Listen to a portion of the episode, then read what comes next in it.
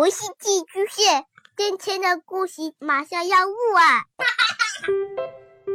孩子的世界充满了色彩和欢乐，用有温度的声音讲你爱听的故事。白羊叔叔和大明的晚安故事。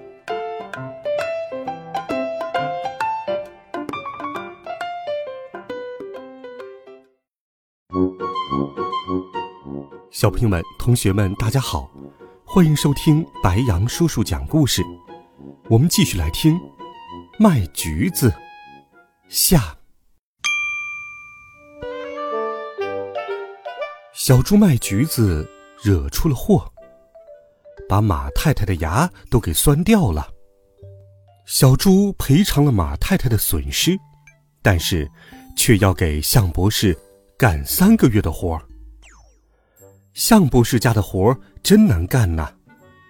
擦他家的玻璃，要把三架梯子叠在一起才够得着上面的；擦他家的地板，要挑二百七十八担水。向博士的两只大皮靴，他要手脚不停的刷三个钟头才能刷得发亮。向太太一件旗袍要洗整整一个上午。想晾在绳子上，还得搬梯子。向太太的那个小宝宝也很难带，不摇动摇篮，那小家伙就拼命哭。可是想让摇篮摇动起来，小猪就得拉扯一根粗绳子，跟拔河一样，拼命的拉。向宝宝发脾气，大鼻子一抡，就把小猪拍个大跟头。摔得他鼻青脸肿，哎呦，好苦，好苦！还有一件苦事情，就是每天午饭，向博士只给小猪两颗煮蚕豆。忍了三天，小猪再也忍不住了，他问向博士：“怎么，我吃完午饭还是很饿呀？”向博士说：“那是因为……”你们猪的肚子太大了，要是你的饭量跟老鼠先生一样，两颗蚕豆就会吃得很饱。稀里呼噜说：“可是，向先生的合同是跟小猪订的，不是跟老鼠订的呀。”向博士拿出合同书，很和气地说：“你看，这上面光说管一顿饭。”并没说管一顿饱饭，咱们还是得按合同办事呀。那上面还光说干活，没说努力干活呢。但是，小猪虽然又累又饿，仍然每天很努力的干活。所以，向太太偷偷笑着对向先生说：“真是一头傻小猪。”这三个月，真的好像三年那么长。可是小猪到底坚持下来了，把欠向博士的钱都还清了。他在最后这天干活的时候，从三架梯子顶上摔下来，把腿摔坏了。所以，走出向博士家大门的时候，他拄着一根拐杖，一瘸一拐的。可是他的情绪很高。嘴里还唱着歌。曲折，并没有打碎他拥有一辆自行车的梦。得到自由的第二天，小猪兴冲冲地跑出去，一路盘算着怎么再找到一个需要保姆，又让他中午能吃一顿饱饭的人家。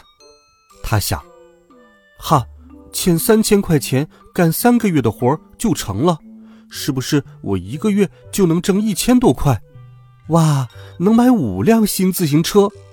可是，到哪儿能找个要保姆的地方呢？他走着走着，忽然停下来。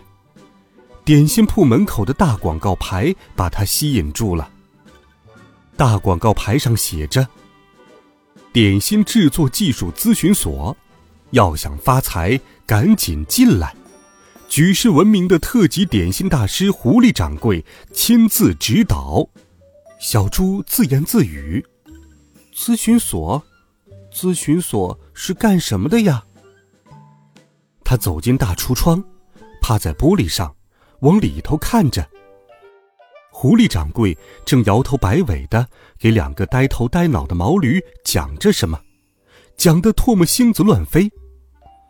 小猪把耳朵紧紧贴在玻璃窗的缝隙上听，这回听到了狐狸掌柜的声音。还有一条，就是要放一些黄颜料。想靠放鸡蛋把面粉变黄，那得多少鸡蛋呢？你可以一个鸡蛋也不放，只放黄颜料，点心做出来，顾客看着跟放了鸡蛋一样。你还应该放一点鸡蛋皮，那东西一分钱不用花，垃圾箱里有的是。要是顾客掰开蛋糕看见鸡蛋皮，准以为是你放的鸡蛋。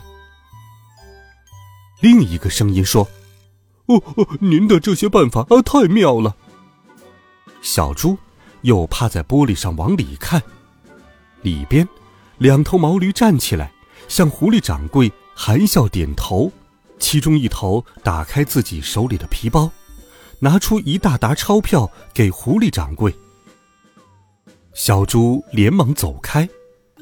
走了一段路，小猪站住，一拍自己的脑袋说：“对呀，我也可以开个咨询所吗？现在。”我的腿这样子，谁会找我当保姆呢？坐在那里说话，容易的很。他一路走，一路兴致勃勃的唠叨：“我要开一个卖东西技术咨询所。我替山羊老伯卖过萝卜，这回又卖了橘子。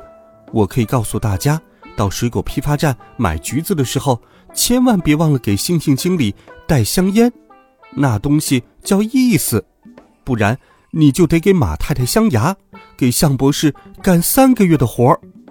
小猪一回到家，就弄了一块牌子，上面写着：“小猪卖东西技术咨询所，告诉你做买卖的宝贵经验，绝不出欺骗顾客的坏主意。”小猪把大牌子立在门口，又在旁边摆了一张桌子、两把椅子。另一把是专门为顾客准备的。他坐下来，开始东张西望，还真有顾客来了。这是他的街坊鸭太太。鸭太太愁眉苦脸，一坐下来就唉声叹气：“哎，小猪，我家开的那个鲜蛋公司一直赔钱，我只好来找你了。”你是肚子里真有什么好主意，还是坐这儿蒙人呢？小猪说道：“不蒙人，我现在就给您出个好主意。我妈妈常让我去买蛋，我就发现咸蛋比鲜蛋贵得多。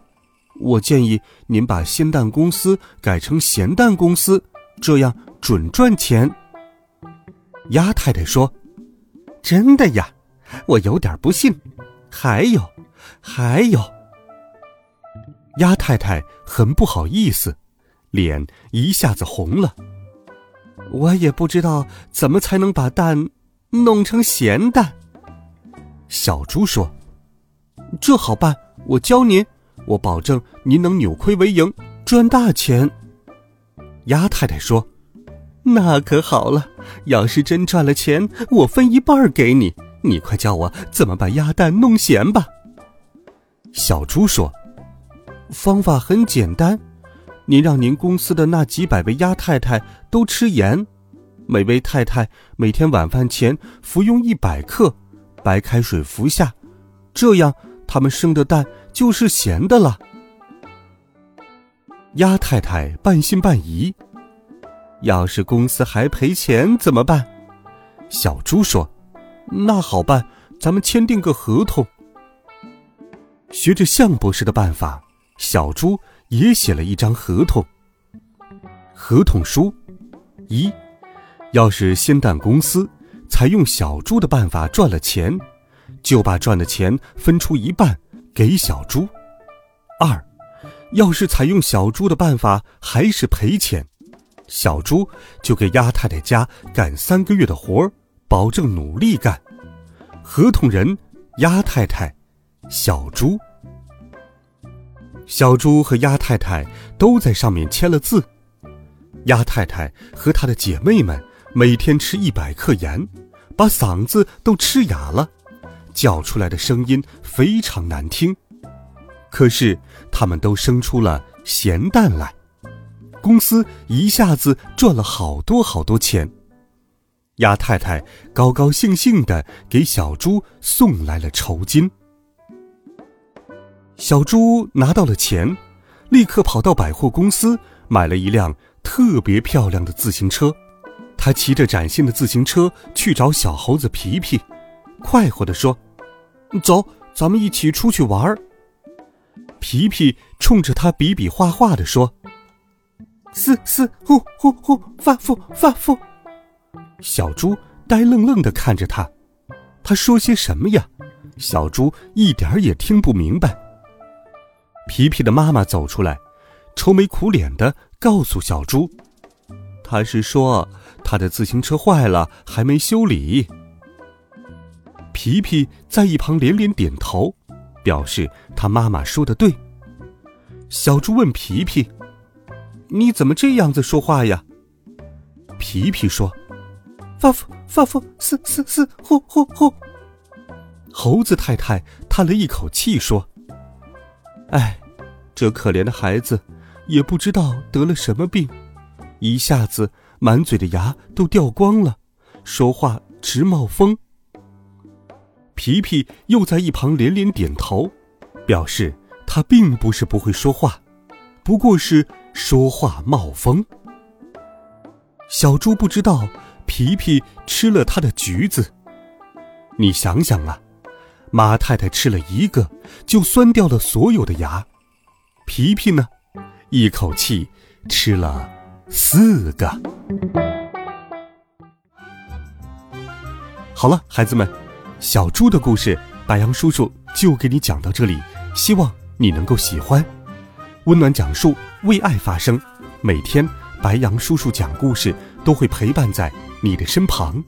我们明天见，晚安，好梦。